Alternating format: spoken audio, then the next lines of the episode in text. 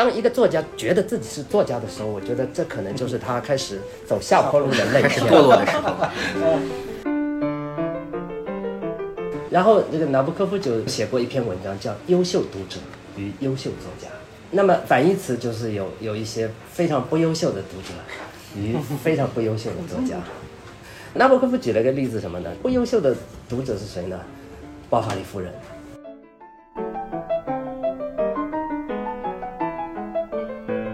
今天，这个写作依然是不真诚的。他尽管他是真实的，但他并不真诚。好像特里尼也说说，今天真诚已经一文不值了，因为大家都要真实的活着，就是真实的做我。今天的讲的就是丧丧的，什什么社恐啊、肥宅呀、大概就这种词儿。刚刚一直我们在做的一件事儿，其实在为文学或者为小说这样的一个艺术形式解套。我们其实今天在讨论这本书的时候，其实是在讨论要撬动文学或者小说的某一些固有概念。大家好，欢迎收听活字电波，我是阿廖。刚刚你听到的这一场对话呢，其实来自我们最近举办的一场新书分享会。他们谈到的新书呢，就是独立文化记者百灵，也就是大家刚刚听到的那位女士的声音。呃，这本新书就是她最近出版的《双重时间与西方文学的对话》。这是一本访谈集，收录了百灵作为文化记者做的许多场作家访谈。那也是借着这本书出版的契机，百灵和浙江大学美学与批评理论研究所的范云老师一起进行了一场对话。范老师就是你在最最开头听到的那位男士，《双重时间》这本书的编辑刘梦晕做这场对话的主持人。那么这场对话的主题是文学还能不能关心世界？之所以会有这样一个题目呢，是因为百灵的这本文学访谈有一个特点。他非常的关注文学和社会的关系，也就是说，百灵面向这数十位世界一流作家，向他们发问，主要呢不是听他们谈他们怎么去进行文学创作，而是想听听大作家们关于这个世界的看法。为什么百灵会采取这样一种写作角度呢？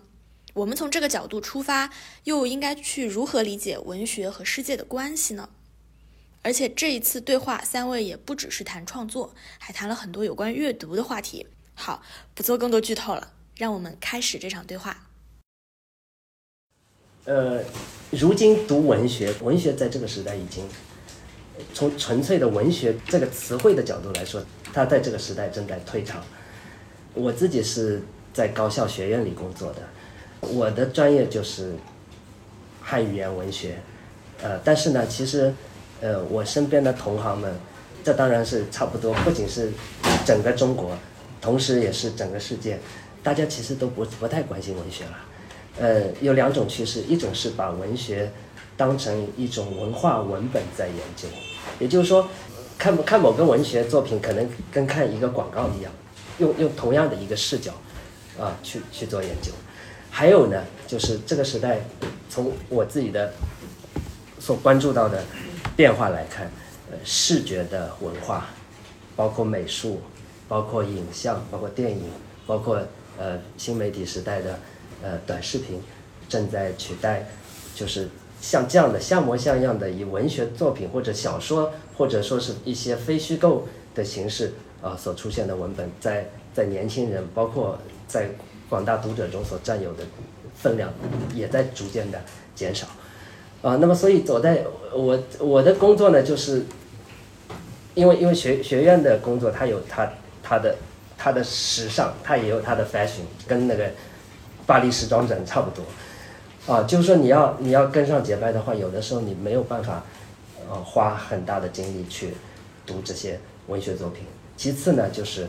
呃，我们刚才在来之前也聊到过的，就是呃，如今的。呃，科研呢就变得越来越专业化了，其实就是各行各业都有，就是叫做劳动分工。劳动分工，你研究法国文学的，你就只应该研究法国的；你研究英国文学的，你就只能够研究英国的。然后你在研究英国文学的时候呢，有的人是研究十九世纪的，有的人是研究二十世纪的，有的人是研究中世纪的，然后这样一分工的话呢，你的阅读面就只能往纵深方向，而不是从广博的方向去发展了。啊，所以我觉得柏林的这个阅读呢，它很自由，因为它不受到呃外在的这些学科的专业的啊以及同行的对你所产生的影响。你同时当然有一个压力，因为你的工作希望你能够在一定的时间内把这个工作完成。但是我觉得适当的压力还是需要的，然后逼着你读了这些书。呃，我觉得现在说实话，能找到一份这样的工作真的挺好的，就是在在这种工作的压力下来实现自己的精神的成长，这样的工作其实现在是蛮难找到的。嗯，这是我特别羡慕的，这是我特别羡慕的。呃，那么所以这是我的两点感想。然后说实话，这本书给我种了很多草啊，因为诸如我刚才前面说的诸多的原因。他他这本书里面列的，应该一共有多少个？二十二个。我估计我自己，我作为一个还算是在这个专业里混的人，啊，我觉得我能够，我我也差不多只知道其中的一半。其他的人呢，我就是边读他的访谈，边在豆瓣上找找名字，然后我觉得这个以后应该关注一下这些作家。啊，所以我我觉得，我觉得首先他这本访谈是一个很好的一个读书的导引。然后我读下来，其中大概比较让我感动的，最感动的一篇就刚才你也提到的，奥斯，啊，是是跟奥斯的一个访谈，啊，包括我我我印象比较深的这个阿阿列克谢耶维奇的这篇访谈，我也是印象非常深啊，呃，这个访谈我觉得呃，百灵在通过。访谈别人，其实他自己，我们说好的访谈者，有的时候尽量要让要让别人来来说话，就像主持人一样。其实我觉得百灵在这方面也做得非常好。但是我觉得做的，我觉得这本书最突出的一个优点是什么呢？就是他他试图在扩大我们对文学的理解，扩大文学的边界。我觉得这点对于这个时代来说特别特别重要。首先，这这部作品中，其实我觉得涉及到很多很多非虚构的作品。对，没错。非虚构作品有有些小说家是写了虚构作品，也写过非虚构作品。比如说这里面讲到的那个纳菲西，他他的第二本作品《我缄默的事》啊啊，我所缄默的事，那这就是回忆他母亲的。呃，然后还有一些呢，就是说他是。同时处于虚构和非虚构状态共存的一一一种一种作品啊，比如说潘斯杰潘诺娃俄罗，呃，这个俄罗斯的作家斯杰潘诺娃的，就是说，呃，这里面虚构和非虚构都有。那这是这是一种文体上就是开始要要拓展，就是我们我不知道从什么时候开始啊，就是呃，大概是八十年代以后吧，有一有一个纯文学的概念，嗯，就纯文学的概念，它当然受到那个西西方。现代派或者叫做现代主义文学思潮的影响，我我不是说就是现代主义就就只有这么点，它其中有一点是什么呢？就是它一定要寻找出属于它自身的一种纯粹性，嗯，属于它一种所以所以绘画大家就开始看不懂了。绘画比如说它它以线条和这个。颜色为主的，就是说抽象画。抽象画，它追求的就是要追求自己最纯粹的那些。他觉得画画不就是颜色和线条构成的吗？这这这还叫纯粹？然后文学也有了这样的一个概念，叫做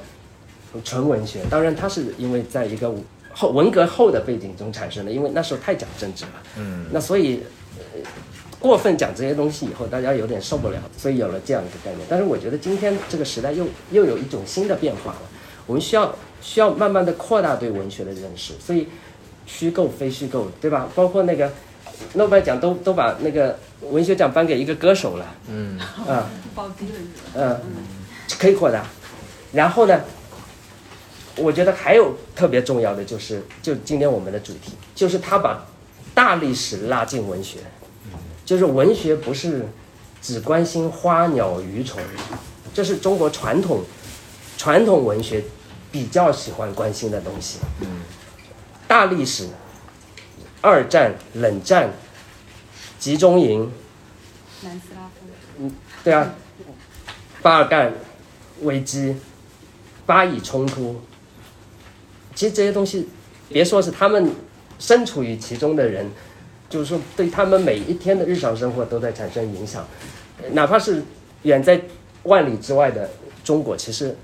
也会去关心，因为关心这些事情，并不是说只是出于一种好奇心，因为因为我们的社会中，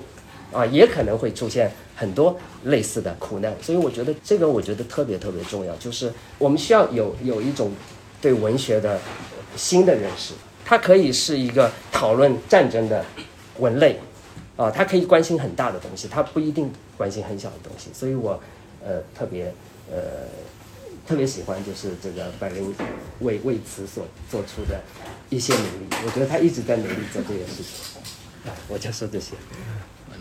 我那那那我先说两句啊，就是因为刚刚范老师说了一个非常重要的，就是关于我们的又又回到我们今天晚上要讨论的这个用文学关心世界。更多的时候，如果回到文学，可能就变成现实主义的文学。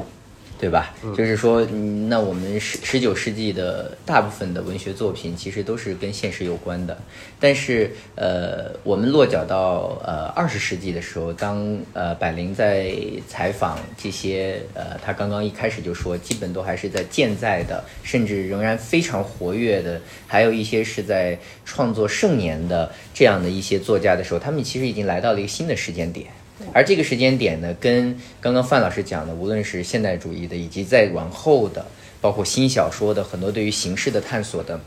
又有很多的变化和分歧了。我们这书叫《双重时间》，这个双重的概念从封面上来看呢，有两个椭圆啊，一个一个是红色的椭圆，一个是黄色的椭圆，它代表的其实是两个时间节点，一个是二战以后，这些作家很多是生生长于二战以后。那有一些他刚提到的奥兹啊，包括这个这本书开头的德国的那个呃作家那个瓦尔泽，他是可能是生长在二战以前啊，但是他的创作、他的成名、他的整个思考是伴随着整个二十世纪的这样战争，以及战争之后的什么呢？冷战啊，那么冷战又是另外一个背景，就是这些人他们的成长。他们所经历的那样的一种不同的文明、不同的意识形态之间的这样的所谓的潜移默化的教育也好，那也是在这个背景下。所以这两个呃椭圆是代表了两种时间的呃维度，但是椭圆呢，它本身这个形象它又是空间的，而空间又是重合的。所以我们当时在呃设计这本书的时候呢，也是想要呼应这个主题，就是说呃当下我们在阅读。或者说，我们自己生活在这个时代，已经是新世纪了，已经是二十一世纪了。但是实际上，呃，无论是我们的父母，还是我们自己，可能受到的很多影响，思维的习惯、生活的方式、看待世界，尤其是看待世界和阅读世界的方式，其实还是在这个双重时间下的。并没有一个所谓的新的或者说更新的东西哈，反过来其实就是希望百灵来回应呃范老师刚刚呃谈到的，就是关于我们说用文学关心世界这个问题。其实刚刚范老师讲，你通过这样的一些采访和这样的不断的积累，它其实是为当下我们在谈这个文学这个词儿的时候拓宽了边界。那你怎么来看待这个问题？比如说文学，呃是呃应该要关心世界吗？你用，比如说这里面有历史、有战争、有种族、有移民等等，在这本书里提到了很多问题。那这些问题可能对于很多人来说都是跟文学无关的。那你你在采访他们的时候，或者说你在思考这些人作品的时候，会再大一点，就是说当你在看文学的时候，对，你怎么呃会把这些问题带入到呃以以文学为核心的思考呢？嗯，我编辑一下子给我感觉扫射了一遍所有的问题，我我得慢慢消化。这个双重时间呢，蒙语已经谈到了二战和冷战的概念，它是一个非常具体的概念。但是其实如果呃在场有读者读过我这本书的序言的话，你们会发现我在序言里面写的这个双重时间的解释并不是这样的。我的序言里面的双重时间解释的非常抽象。我的意思是说，就是因为。生活生存是一个时间的概念，外部的环境是一个大时间的概念。每一个人在生活，就是生存在这个世界上的时候，总是有一个大时间在覆盖你，但是你并不能够完全的靠一个人的力量去把这个大事件给消化掉。呃，比如说我是一个以色列的公民，那我一个人是没有办法消化掉整个巴以冲突的困境和悲剧的。那我必须把这个大时间切割，切割成一小段一小段的小时间。那么这个小时间就是我去消化大时间的一个方式。所以这么讲呢，就是有一点抽象，但其实也没有完全的不不可理解。因为刚才蒙云问我说，呃，你为什么会选择？呃，这样的维度去做访谈，然后你你做这种访谈的初衷或者意义是什么？呃，我刚才可能我们接下来也会谈到，是有一个同同类类比的方式。有一本特别呃刚刚出版的一个书叫《巴黎评论女性作家访谈》，他的这个书里边，他是他的文学内部的风格，他同样都是做作家访谈，跟我这个这本书的体力非常的相似。但是内容是完全完全不在一个一个区域内的，他就是关心写作，只关心写作，也就是说，这个作家他是被层层的过滤掉，过滤完了以后，就是关心他写作的秘密如何开始，如何呃，当你就是没有灵感的时候你怎么办？然后你呃怎么去重写呀？你写一篇小说的时间是怎么怎么样？所以它是一个非常内部的事情。呃，刚才开玩笑说，我觉得这是一个呃作家才会去看的访谈，因为普通人他并不完全关心这些问题，他只关心你写的东西，呃好不好看，然后呢对我有什么影响，与我的生命发生什么样的关联，这是文学在我的理解看来，这是文学非常重要的一个维度。那么刚才蒙云也谈到说，二十世纪以后整个现代主义。范老师也谈到，它是一个纯朝着纯文学趋势发展的这么一个动向。那么作家越来越也因为受到各种时代大背景的影响，他希望身上的这种去政治化更加强烈一点。然后我就只关心文艺审美内部的这些问题。那么，呃，除了文本之外一无所有的这种感觉。但是这种这种文艺或者形式美学的这种观念吧，我我在我做作家访谈选择的时候，呃，恰恰是我最不考虑的内容。所以，我我也是那天是谁是是是李伟长李老师评论评论家，他就说他说我是个非常任性的作家，呃，作作者就记者非常任性的作者，因为我只关心我关心的问题，而他想跟我关心的一些问题，我并不 care 他。有有一次我就记得那个谁在这个小在这本书里还是回到书。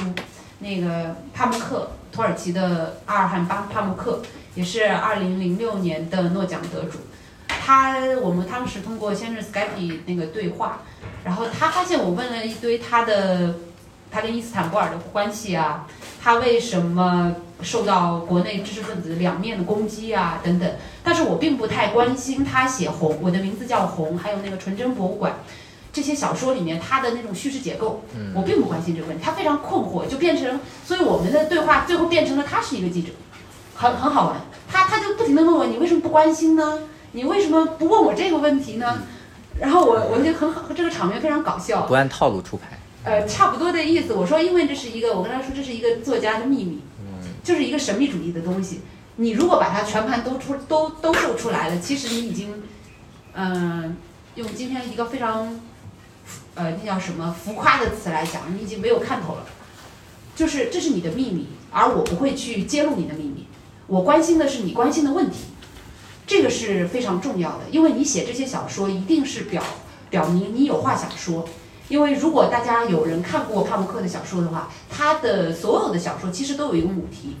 这是需要你读过他大量的文本去提炼的，就是他对于世俗化的，对土耳其经历了这个。当年的凯末尔革命之后，整个二十世纪现代化的一个历程的感受和反叛，他所有的小说的母题都在这里。然后他会有各种各种各样的形式去去写、去诉诉说这个问题。而我关心的恰恰就是这个母题，我并不关心他的技巧如何展开。但是其实会有人批评我，就是也会有批评的声音。我是非常欢迎这种批评的声音的，因为多元多元的声音，你才可以有交流嘛。他就说你你你就是做作家访谈你不专业，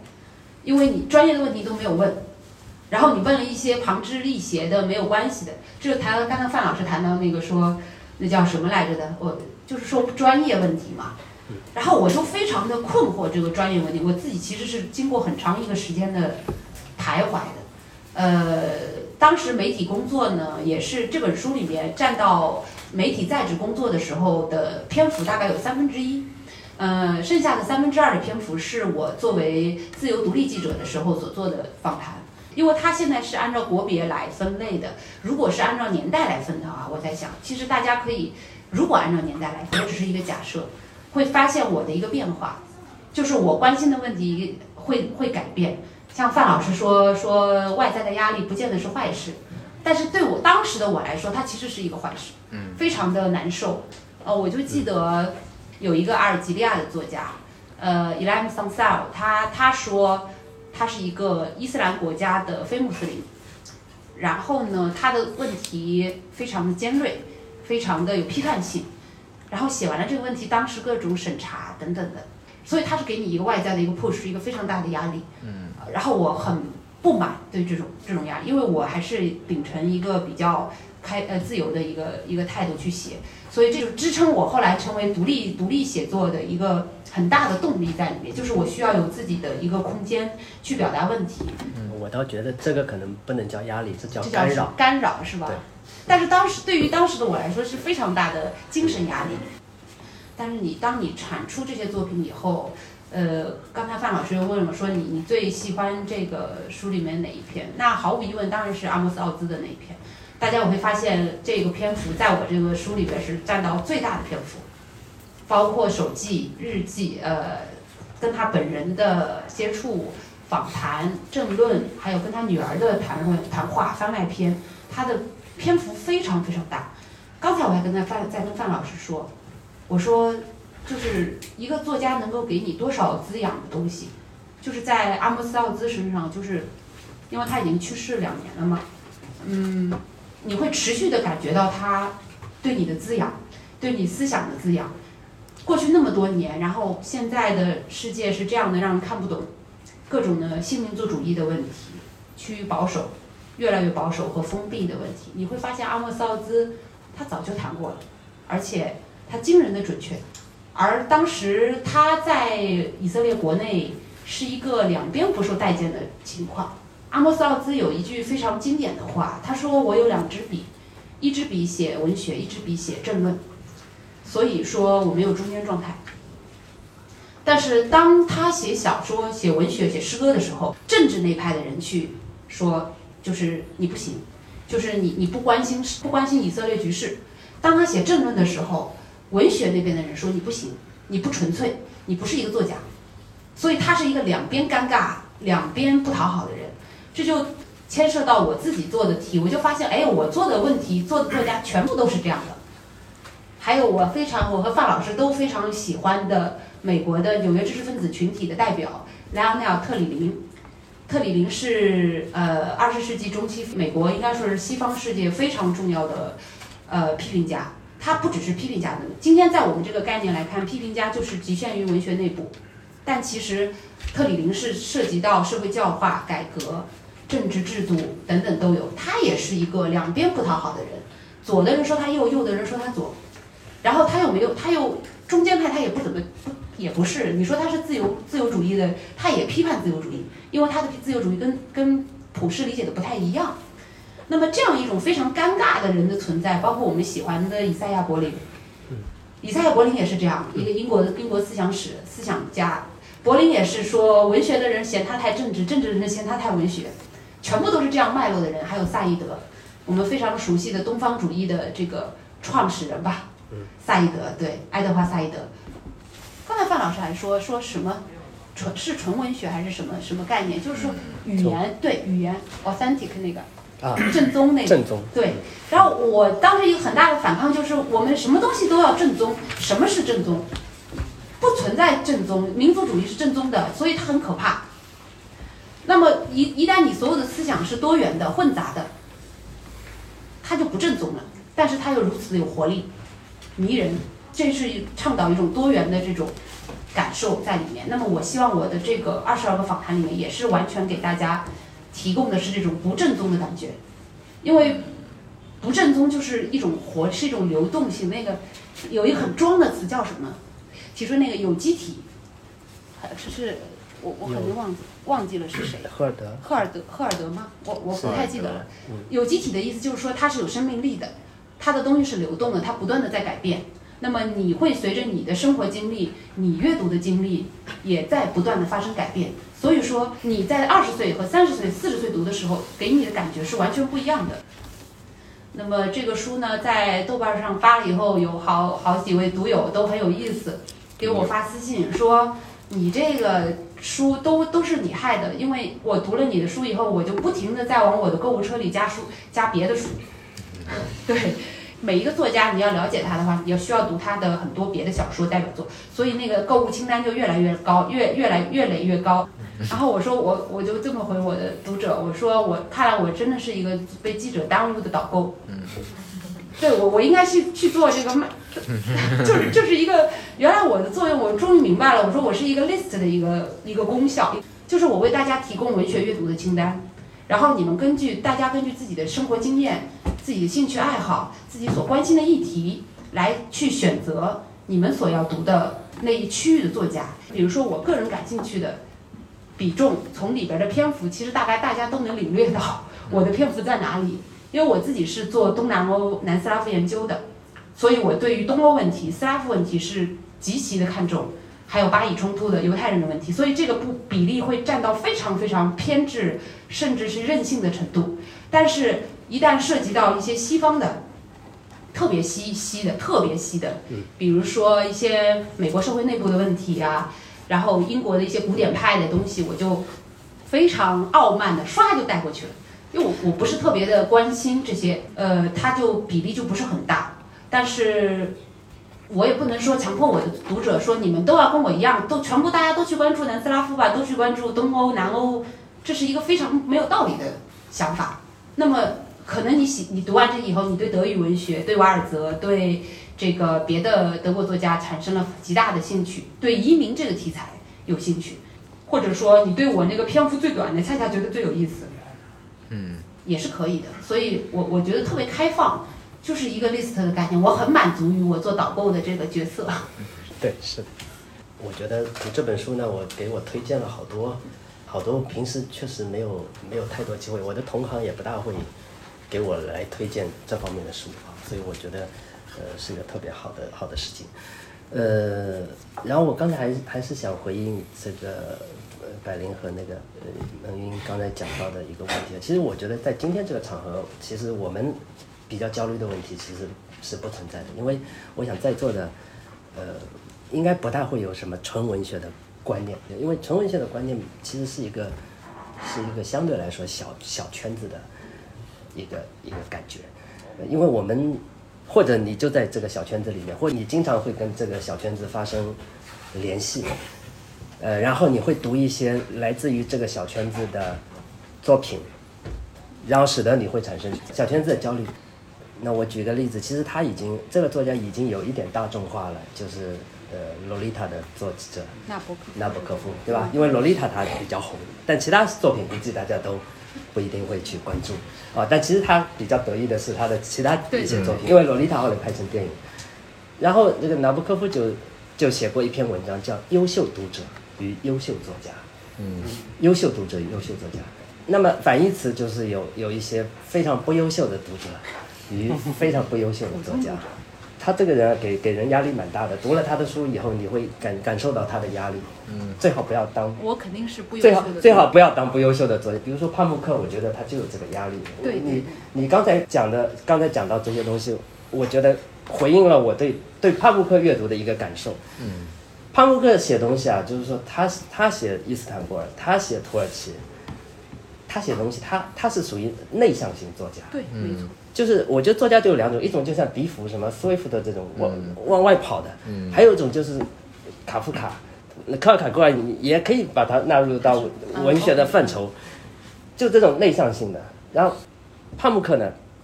他哪怕是要谈一个现实，他一一一定要经过内内在的转化，要把一种更加他认为是文学的东西传达出来。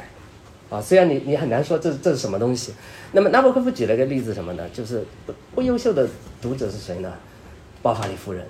嗯，包法利夫人大家都知道。嗯。包法利夫人为什么不优秀？因为她很惨嘛，对吧？因为读了很多什么呢？读了很多二三流浪漫主义小说。浪漫主义小说就是讲爱情的，是吧？让人产生呃对爱情的幻觉，总是想着能够找到一个白马王子。结果呢，就是他说，什么叫糟糕的读者呢？糟糕读者就是看一边看作品，一边想自己的生活，一边呃这个读读到作品中讲到讲到这个事情，想到自己过去曾经经历过这些事情。嗯，然后他说，包法利夫人就是这样的人，所以他的意思是，你们不要去当这样的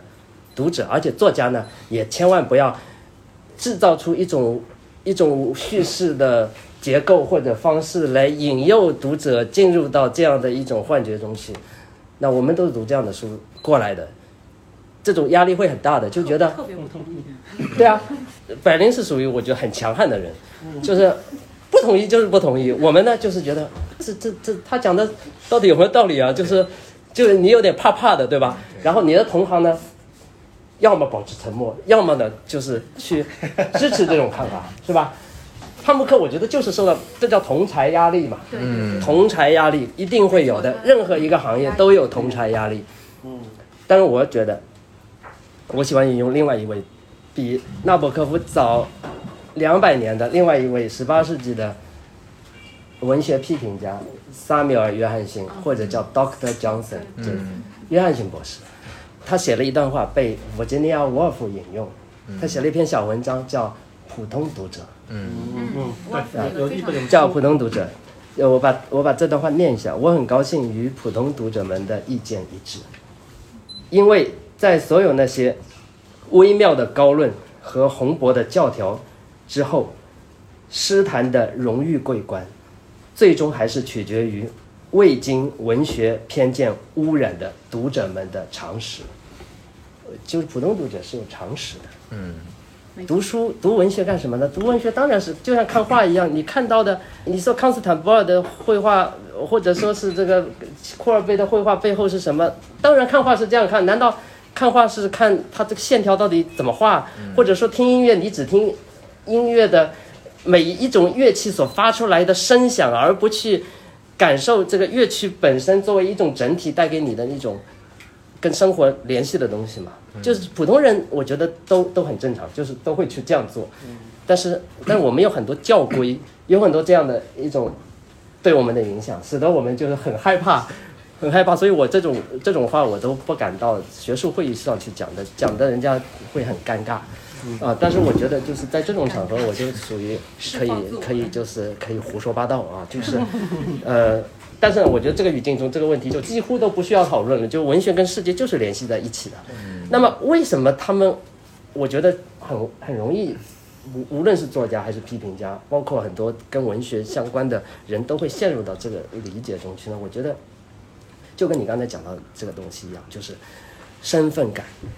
对身份感的重视，我觉得任何身份，我觉得我不否认身份它是一个概念，呃，它是一个集体性的名词。我不否认它在某种意义上是有用的，比如说你要为一个群体争取权利，你需要有一个身份的概念，没有身份的概念，你怎么去，你怎么去做社会运动？没有的，对吧？民族要有民族的概念，性别要有性别的概念，但是呢，有的时候它也有很不好的东西。比如说，当一个作家觉得自己是作家的时候，我觉得这可能就是他开始走下坡路的那一天。堕落的时候，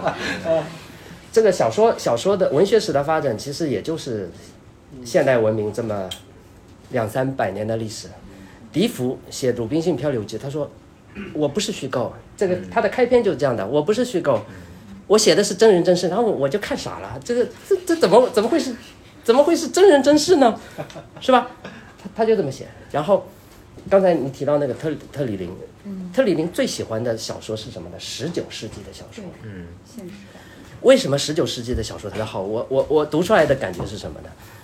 十九世纪的小说，因为十九世纪还有一门学科正在冉冉升起，这门学科叫做现在非常红，叫社会学。嗯因为十八世纪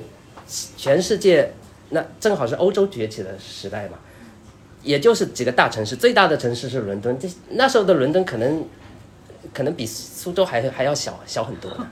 就是这么几百万人是吧？就但是已经是大城市了，但是那时候没有那个社会的概念，社会的概念什么乌合之众啊，大众的概念都是十九世纪的概念，所以那时候的很多作家，比如说那个英国作家，还他也很很惨，就是明明是女作家，还要用男人的名字，乔治艾略特。艾略特。乔治·艾略特写一个小地方叫 Middlemarch，嗯，米德尔马奇米。德尔马奇，对对对，然后巴尔扎克写巴黎，大家都都知道。然后还有呃，十九世纪的这个亨利·詹姆斯，惠詹姆斯，他们说实话，我觉得没有很强烈的作家意识，包括简奥斯，啊是这样。没有很强的作，就是说他想对这些东西他要知道，他想去知道这些事情。那个时候，说实话，社会学甚至是文学的附庸，就是就是观察社会的能力。呃现在好像是社会学家要比文学家要远远的强很多，就是他他好像社会问题哪有记者会去问文学作家的？但是那个时代就是作家能够能够更好的去解释社会问题，嗯，对，包括托尔斯泰。托尔斯泰。我觉得，我觉得在某种程度上，就是他没有自我设限。嗯，这个自我设限这个事情，我觉得就很麻烦，就是把自己当成什么是一种东西的时候，我觉得你自己就把自己困住了。我比如说，你这边访谈里面涉及到很多问题，包括一个是女性主义的问题，对吧？就是嗯像像像这种身份没有必要专门去去强调。比如说还有，不仅是性别身份，还有比如说那个有人说一个作家，那个是叫夏邦对吧？夏邦他说你写的东西可能是类型小说，嗯，写类型小说又怎么了？冒险小说嘛，又又怎么了？写类型小说好像就低人一等了吗？就是不要自我设限，这些东西都是一个集合概念，因为一个集合下面其实不是说所有东西都是千篇一律的，嗯，都是有差别。而文学本身就是要要探索这种丰富性的，不是被这种概念限制住，而是要把这种概念给予一种必要的突破。嗯，所以说我觉得这个问题就是，呃，我我是这样这样去理解的。我我觉得范老师是完全是我的理想读者，这样的一个范围里的人，因为我我刚才谈到一个不正宗的概念，我是非常心仪不正宗这个概念的，它其实和混合、混沌、没有边界感，是完全是一个，或者说是同类词，在在我的理解里，它是一个不同类词。呃，刚才我们谈到这个二十二个作家里边儿，呃，有一些其实现在的创作力还是非常的强盛，他还在不停的写，很年轻。其实以一个作家的生命来说，四五十岁才刚刚开始。就是有一个作家，我看看哈，叫大卫·绍洛伊，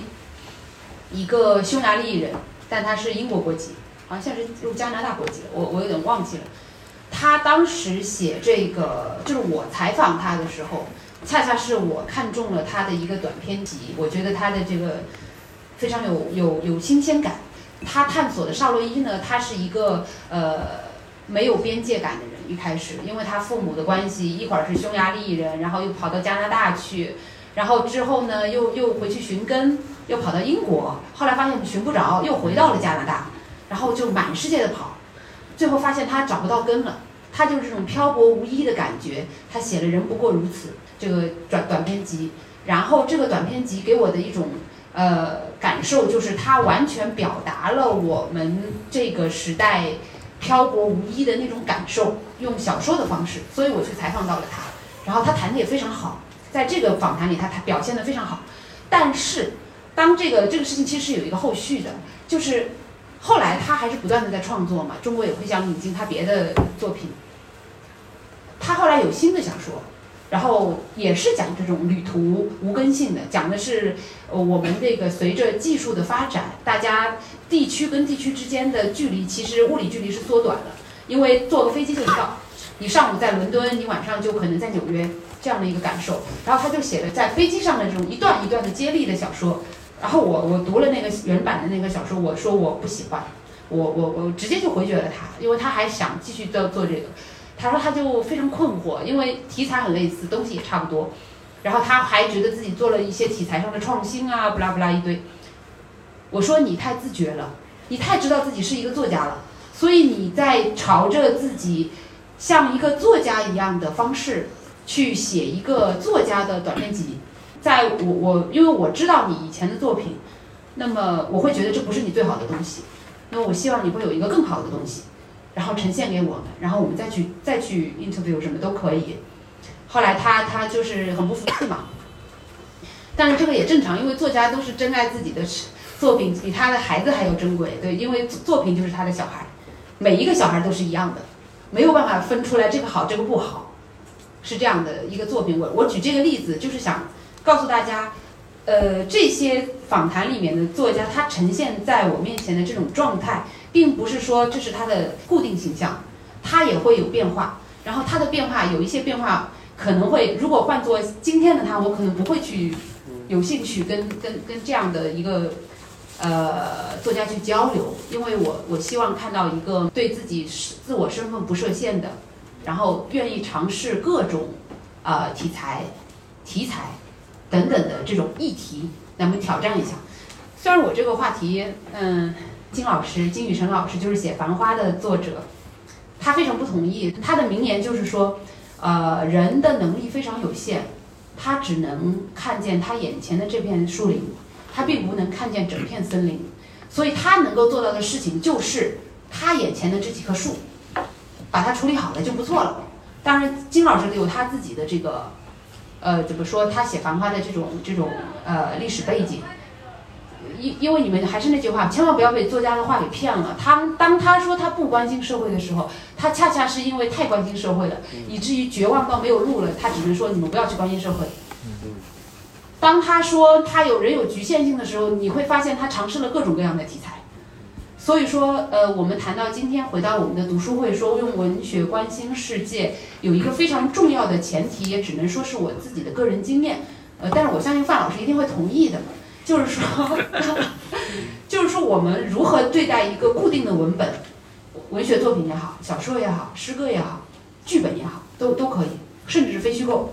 嗯，游记啊，travelog 这种，我们怎么样去建立自己的价值观和世界观？呃，又要又要引经据典了哈。那当你就是大脑一片空白的时候，就会引经据典。基本上我就是这个状态，就是谈到还是说到特里林，他他是对卢梭。法国的思想家卢梭有一个很大很深入的研究，然后卢梭这个人呢，他有一句很有意思的话，他说：“当我们的生活建立在最优秀的文化事物上的时候，我们的生活一定是虚假的。”也就是说，如果我们的生活中充满了最一流的莎士比亚的戏剧，充满了莫里埃，充满了希腊神话这种东西，我们的生活一定是假的。我们不要去过这种生活。当然，他有还是有他的背景哈，任何话都不能断章取义的看。卢梭他是非常反对这个文学艺术的对人的对人的这个腐蚀作用。其实他讲这个话，特里宁教导我们说，我们该怎么去理解？当你读一本特别好的小说，当你读一篇特别受到鼓舞的作家的访谈的时候，你千万不要当成就是这样，就是这么说的，然后他不会变化。然后你也千万不要把作家的观点当成你自己的观点，因为高雅艺术的一个很大的陷阱啊，我觉得现代主义确实有蒙人的一个地方，就是他会无意识的把你自己对世界的判断、道德的感觉依附在这些作品身上，然后你就下意识的觉得啊，这个时候，呃，沃尔夫说啊，女性写作怎么办呢？我们一定要有一间看得见风景的房间，或者是有一间女性作家一定要有一间自己的房间。然后把这个东西当成现代女性写作的一个圭臬一样的玩意儿，那我我的观点就是说，当然它有还是有它的上下语境，但是我们去读这些东西的时候，一定是不能够脱离它的上下语境，呃，因为现在都喜欢搞京剧嘛，这是特别特让人无奈的一个一个事情。对，是是这样的，包括女性主义写作啊，很多不是不是女权主义作家的人，被后世硬生生的捧捧成了圣典。这样的还有像我很喜欢的那个 Rebecca West，说她是女权斗士。她说我根本不知道女权是什么意思。然后说尤瑟纳尔这个法法兰西的唯一的女院士，她说我觉得女性和男性这个比较的分类非常可笑。呃，我也不是什么女性主义作家，因为我觉得在人类中，愚蠢的男人和愚蠢的女人是一半一样，一半一半的。所以说不存在。我是一个女性作家，女性主义作家这样的一个观点。那么在我的这个访谈里，其实我也是多多少少的碰到了这样的问题。像新教作家玛丽莲·罗宾逊、阿扎尔纳菲西，他们都是并不自觉的女性作家。他们对于加在他们身上的女性身份是，呃，你不能说他是拒绝，他不自知。而我觉得这种不自知是非常可贵的。当你有意识的知道你是一位女性作家的时候，你就会表现的像一个女性作家，而这个东西是会损伤文学的品质，或者说是一种面具吧。我觉得，虽然王尔德说什么生活的全部就是就是就是什么戴着面具就可以了，就大概就这样的意思。当然，他还是有他的语境啊。然后后代人就把这个事哈全盘拿来用，说我们就是要那个叫什么，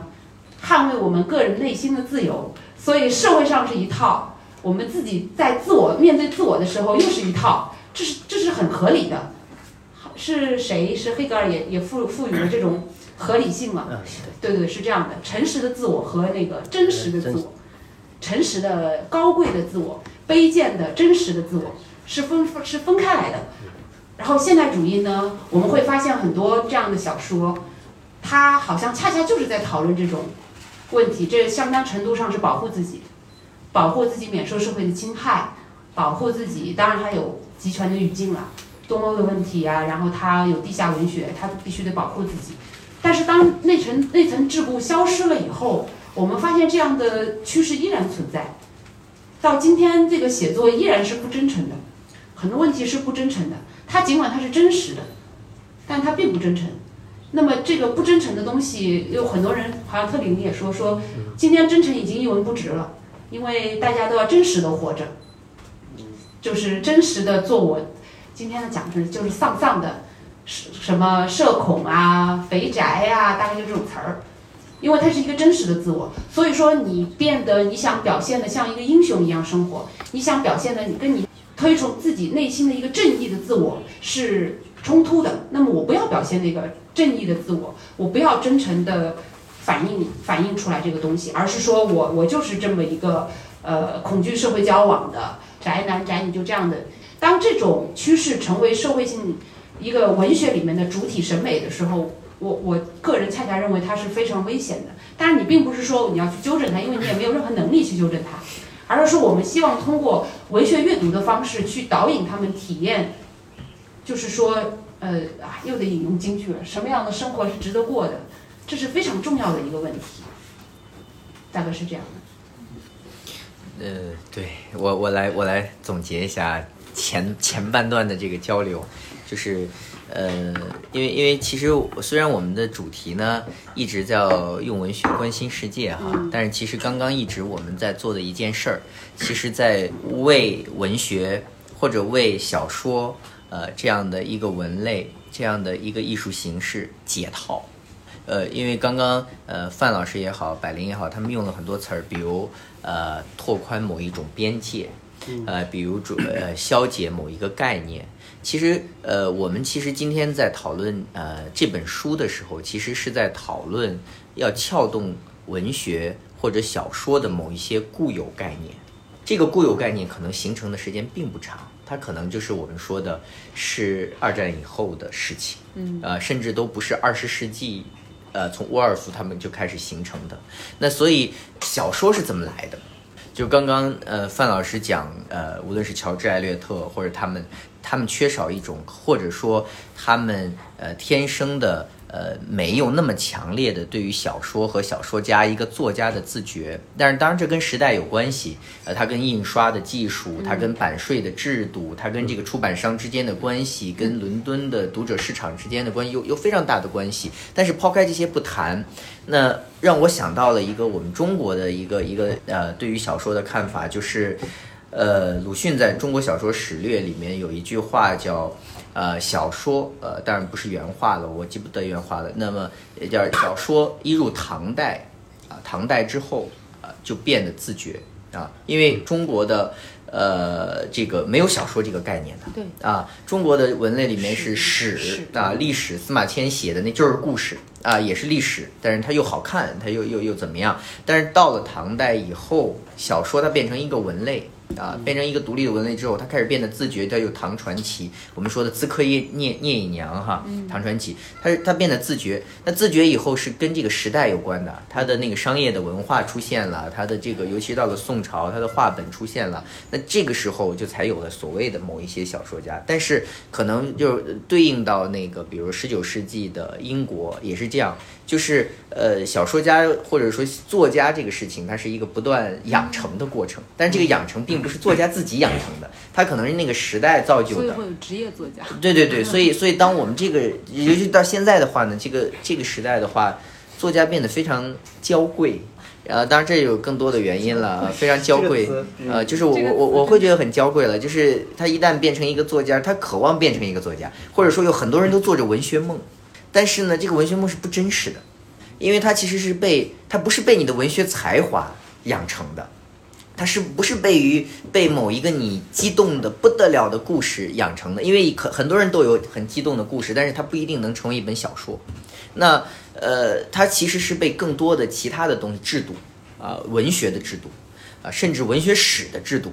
啊，批评的制度，我看到这个书店里摆了一本书，就是 呃编的关于当代批评家的一个一个一个集子。那批评批评的制度，我们的批评这么烂，然后还有那么大一本书，就类似这样的，就是呃我们被很多的制度，被很多的甚至是资本呃，小说其实诞生在资本主义啊，然后呢，大部分的小说家是随着中产阶级的形成形成的，那随着中产阶级的失势，才有了现代主义。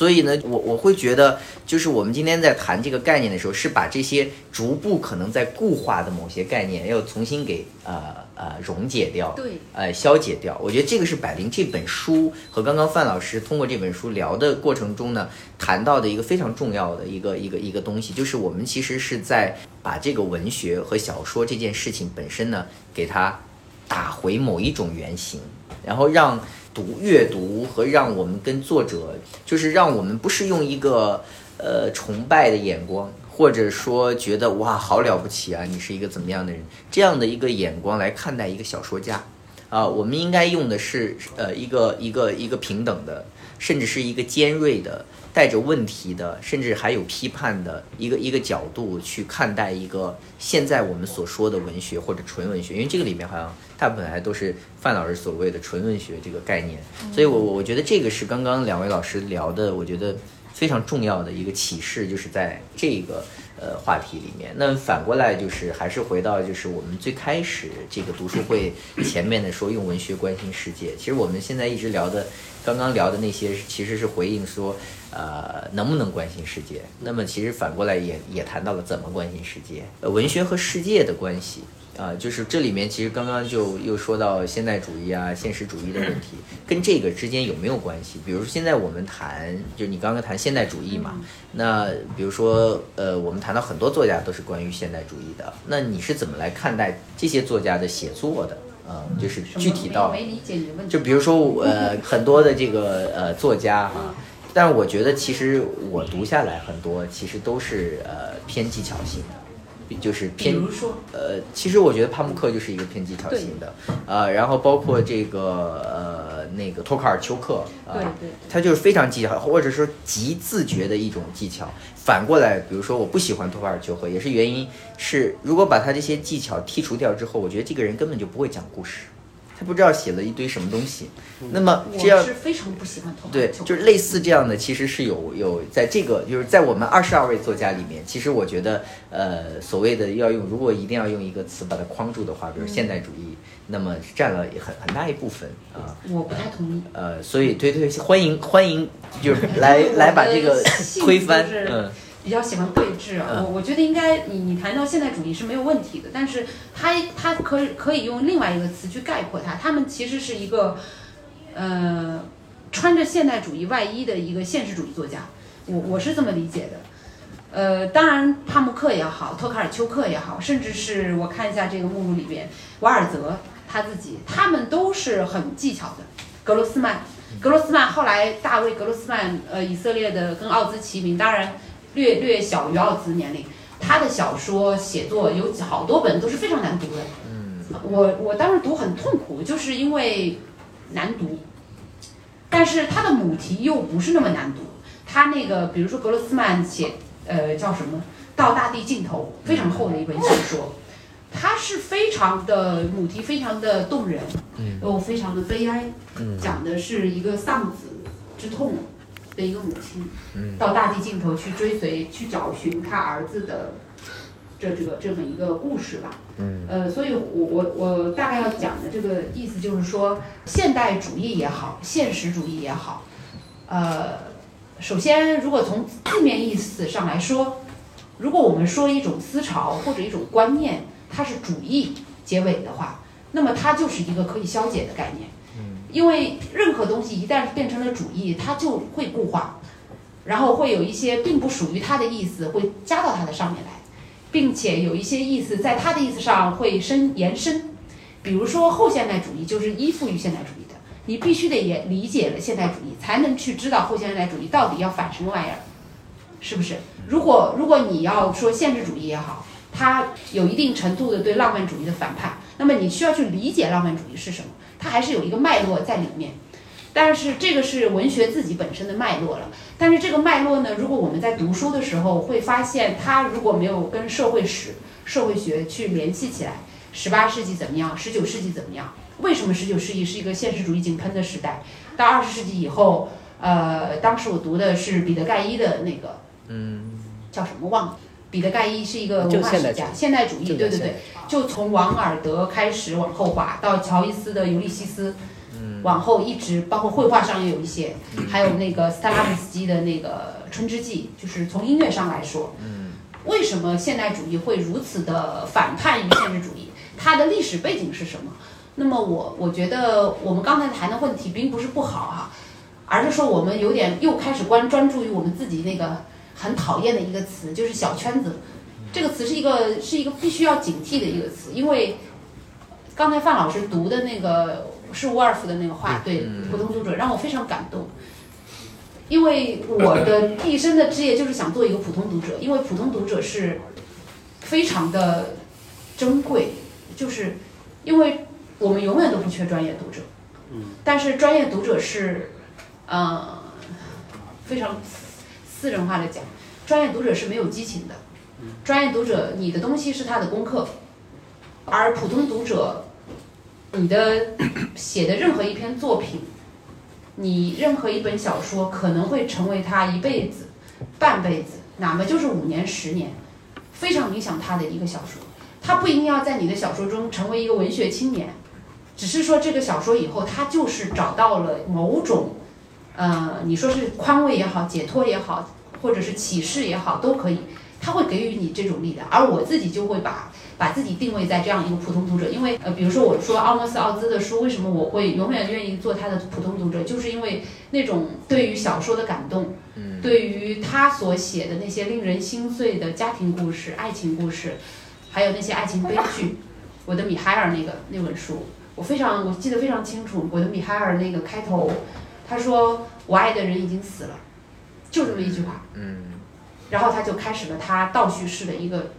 令人心碎的一个故事，当然也是有犹太裔的背景，有斯拉夫的一个迁徙的一个流程，一个过程。但是这种小说这种开头，还有他后来写《乡村生活图景》一个短篇集，这个短篇集是奥兹非常少见的他晚年的作品。嗯。嗯，非常温柔，甚至是温柔到让你觉得很心碎，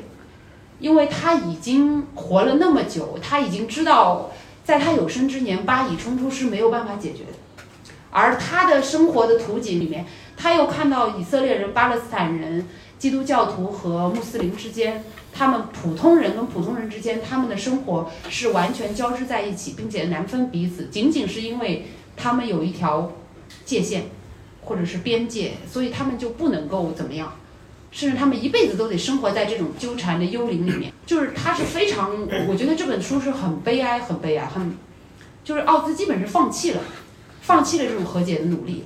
所以如果你去读他的前面的那些小说，你再去读《乡村图景》的话，就是我我是比较情绪化，就读的那个小说，那个短篇小说，当时跟陆老师就意林的陆老师他们引进这个书，我说我都快流泪了，就是我觉得。老先生就是绝望了，他一辈子都在为巴以冲突和解努力，做邻居的努力，最后他发现他什么都干不了，那么即使这样一种没有答案的答案，也会给予你很多的力量和启示，就是有人在做这种事情。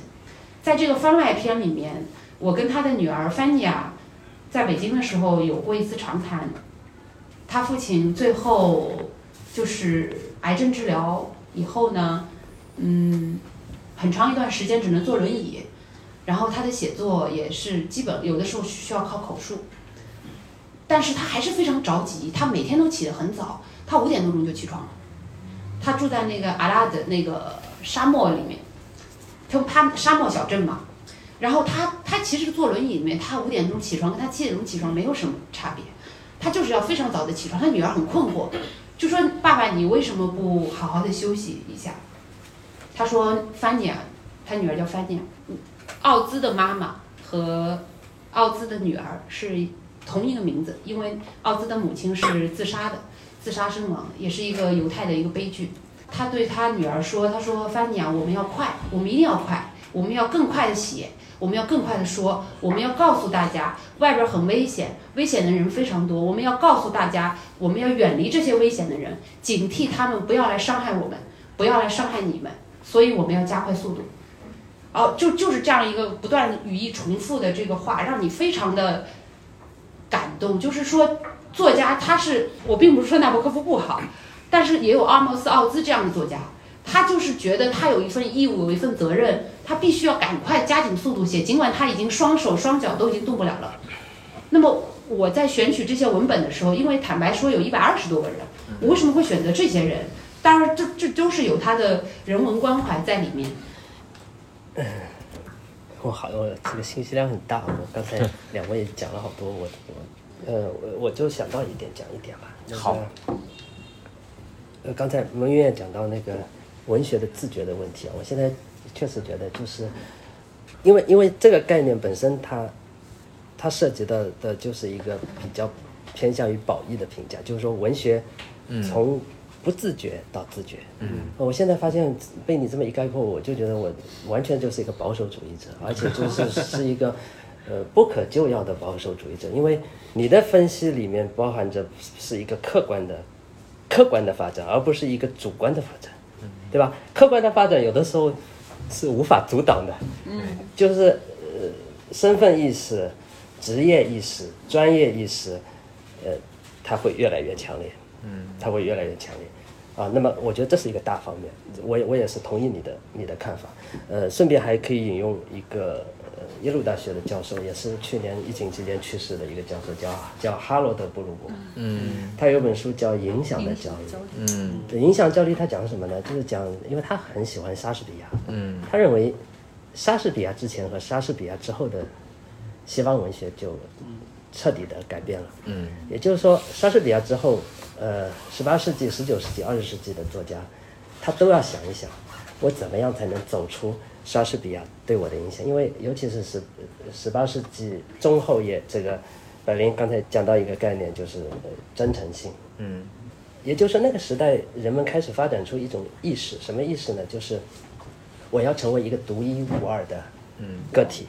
就是我，那所以大家都不喜欢穿一样的衣服，大家的写作要有风格，就是你你你的风格在哪里？你的原创，这个写论学生写论文，你的原创性在哪里？这里面都包含着一种价值，就是独一无二的东西是是特别重要的。嗯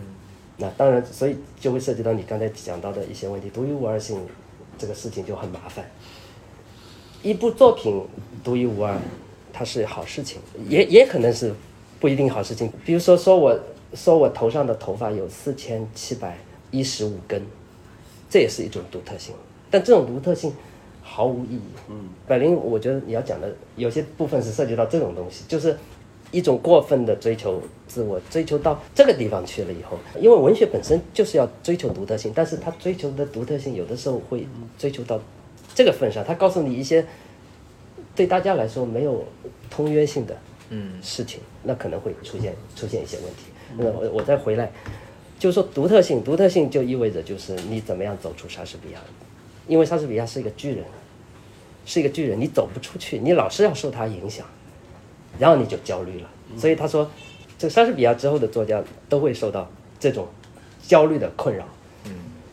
那么我是套用他的这个概念，我要讲，就是因为你刚才说了，这里面很多作家都带有一定的现代主义元素吧。嗯。那么我觉得呢，在他们那里呢，当然不一定是莎士比亚了，在他们那里，我觉得有有两个人的幽灵始终萦绕在周围的，一个是詹姆斯·乔伊斯，对，另外一个是马塞尔·普鲁斯特。对，就是这是特别就当然，我觉得读过这两位作家的人，其实也屈指可数。其实里面有一个有一位访谈者，你你应该记得，他说读乔伊斯的书，可能他指的是还乔伊斯那本特别难的奇书，然后中文也翻译啊，芬尼芬尼跟省林叶，对，芬尼跟省林叶。他说这书，他说对普通读者来说，那简直是天书。天方夜谭，折磨，对吧？作呃对我也是一种折磨。写给作家看都都够呛。啊，这个我问我问过芝加哥大学的几个文学教授，那那真的吃不消读读读读他的这个书。但是呢，我就觉得就是西方的这个文学史啊，它跟它的哲学史、思想史其实都是很难很难完全分开来的。嗯，很难分开来。而且呢，它有一种，就是我们讲的进步论的，有一种进步论的观念，就是线性、直线的，有一种时间的意识，就是说直线的往前发展，就是说你你过了它之后，你你就不要再回到它以前的那种状态中去了。嗯，他们有这个意义上的影响的焦虑。嗯啊，所以哪怕他关心现实，他似乎就是他不能回到这个太太老式的，啊，他也或者也没有勇气，呃，去所谓逆潮流而动的这种写作。所以我相对来说这几年我比较佩服的一位作家，也是国内前几年引进的，一一辈子也就写了四本书，嗯呃这个呃出了三本，就是约翰威廉斯。嗯威廉斯有本书很也也也蛮畅销的，叫《Stoner》。斯通纳，斯通纳，嗯，呃，我我我我我我，他这个题目我觉得很有感觉，是嗯。一方面代表石头，嗯。一块石头，另一方面代表古希腊罗马时代的一种哲学的流派，叫斯多亚。斯多对。斯多亚斯多亚 （Stoic），就斯多亚主义。斯多亚主义的意思就是说，很很老庄，很有点老庄的味道。一个人活活在这个世上，就是最重要的东西，就是你不要被外外在的事物所所牵累。那么，唯一能够让你被外在事物所牵累的就是情感。那么，所以他说你要放弃你的所有的情感情感的依托。嗯那这个作家呢，就有点这种感觉，就是他他这个写写作的方式特别的特别的老派。嗯我不是你你不知道你们有没有规矩，很很老派的写作方法，那个屠夫十字阵，嗯。完全是说书人式的这种线性的讲故事，把一个故事讲好讲完就 OK，没有太多的文体上的那种实验性的。对，所以所以他没办法，任何的文学史，我看他没有被任何一本文学史写进去，因为文学史没法写。文学史要怎么写呢？文学史它本身就有一个内在的框架。嗯首先是按时代编排，时代一编排以后就是按流派，流派一编排以后就是按照这个流派把某人归进去，归不进的人逐出文学史。那逐出文学史，所以没有我们可能势力的评价就是进入文学史的是好作品，不进入文学史的是坏作品。嗯那所以这些对作家来说都是压力。嗯 然后呢，顺便我我要稍微提一点的是，其实我觉得中国的作家呢，其实相对来说他他不像西方作家那样那么的有一种理性的自觉，就是说西方作家很会很会反思自己的创作，嗯而且很会比较他和自己前辈之间，尤其是文学传统之间的他的这个这种关系。这个相对来说，中中国中国的作家，我觉得，尤其当代作家，我觉得有点互不关心。嗯嗯呃，然后呢，本身也没有一个很强大的所谓的现代现代文学的传统嗯啊，那所以舶来品，对，所以所以这个问题我我产生了这样的一些想法，然后还有就是一点点这个，你刚才讲到金老师是吧？金玉成老师，金金金玉成老师讲到的，就是你说他现在好像只只关心他他家门口的，嗯，家门口的其实不是这样的，对，其实不是这样子的。呃，那有有有有时候，而且这个问题要分两个层面来讲。一个层面就是说，你去访谈作家，问作家你关心什么？很多作家很狡猾的，嗯我就关心小事情，我对。因为不要把自己扮演的特别崇高，这样对他对他比较有安全感。就是把自己扮演的过于崇高的话，呃，会会让他很很下不了台，就是一开始 一开始把自己说的甚至丑恶一点，或者说非常不道德一点，可能会好一点。你比如说王尔德最典型的，王尔德说了一句话：世界上的作品没有道德和不道德的区分，只有写的好和不好的区分。结果你们去看看，哪怕那个小孩子看的那个瓦尔的童话，这道德感多强啊！嗯，这个怎么自私的巨人？是吧？这个快乐王子都是有很强的道德，所以作家的话呢，有的时候，有的时候就是权且听之，然后要要跟他的这个作品的，要跟他的作品之间要要要对照。纳博科夫有的时候也是这样子的人，我也是觉得确实他是一个比较特殊的作家。比如说他，我也比较喜欢踢足球。我最不喜欢踢的一个位置，我想大家应该也公认，就是当守门员。对，因为我们我们肯定就是踢足球之前，以前小孩子的时候不是那个黑白嘛，猜黑白，最后嗯，逐出那个人去当守门员。他最喜欢当守门员，嗯，啊，这是这是他的一个特点，很很有特色，很有特殊性。然后他说，其次就是喜欢数蝴蝶翅膀上的花纹。嗯，他不就是这样？但是但是你你你有没有读过那个特里林评《洛丽塔》？嗯，这个还有一位美国的哲学家理查德·罗蒂也评过《洛丽塔》。他说，《洛丽塔》里面其实有有一种很你们所没有意识到的一种比较公共的东西。嗯，那其实我觉得纳菲西就谈到了这个问题。对他就是那什么东西呢？就是对他人的生活感到不好奇，就就可能是一种很残忍的事情。嗯，对他人的生活的不好奇，而纳博科夫他觉得，你对蝴蝶的花纹的好奇心，嗯，也许本身它也带有一定的伦理感，只不过这个伦理感在我们看来可能显得比较的，比较的薄弱，嗯，比较的微不足道，比较的细枝末节，嗯，呃，但是我觉得可能可能这个东西，也许是文学的一种一种属性吧。就是有一有一部分作家，他好像就是喜欢关心这些，呃，特别鸡毛蒜皮的小事情。我我以前是真的不太喜欢这样的作家的。我我我很喜欢奥威尔的一句话，奥威尔是另外一种作家。完全不一样。乔治奥威尔有一篇杂文叫我为什么写作，然后里面有一句话叫做：当我的作品中缺乏政治主题的时候，我的写作动力大概就就完全耗散了。我就觉得我这文章就是没有任何的价值，啊，我我觉得我以前还是比较认同奥威尔的，直到我后来看到了奥威尔的一篇另外一篇评论，是他评价什么呢？评价当时也是黄色作家亨利米勒，嗯，亨利米勒的《北回归线》，《北回归线》那时候大概是呃出版于二十世纪三十年代，嗯，啊，然后奥威尔写了一篇文章叫做《在鲸鱼的》。肚子里，这其实是引自于圣经。圣经中，约拿被被一条一被一条鲸鱼吞到肚子里，然后他就在鲸鱼的肚子里过了好些天，然后里面点蜡烛，黑黑洞洞，但虽然黑洞洞，但是周围有一点光，然后外面的世界在发生什么，完全听不到的那种感受。那么他用来形容这个亨利米勒的创作，因为那时候法国左派右派都在写什么呢？要么是写反法西斯。都是重大题材。米勒在写什么呢？米勒在写一些当时就是法国很开放，法国的左岸的名声就是那个时候开始的。所以二十年代的时候叫叫美好美好时代嘛，法国的美好时代。很多的这个美国的同性恋作家，因为美国是清教国家，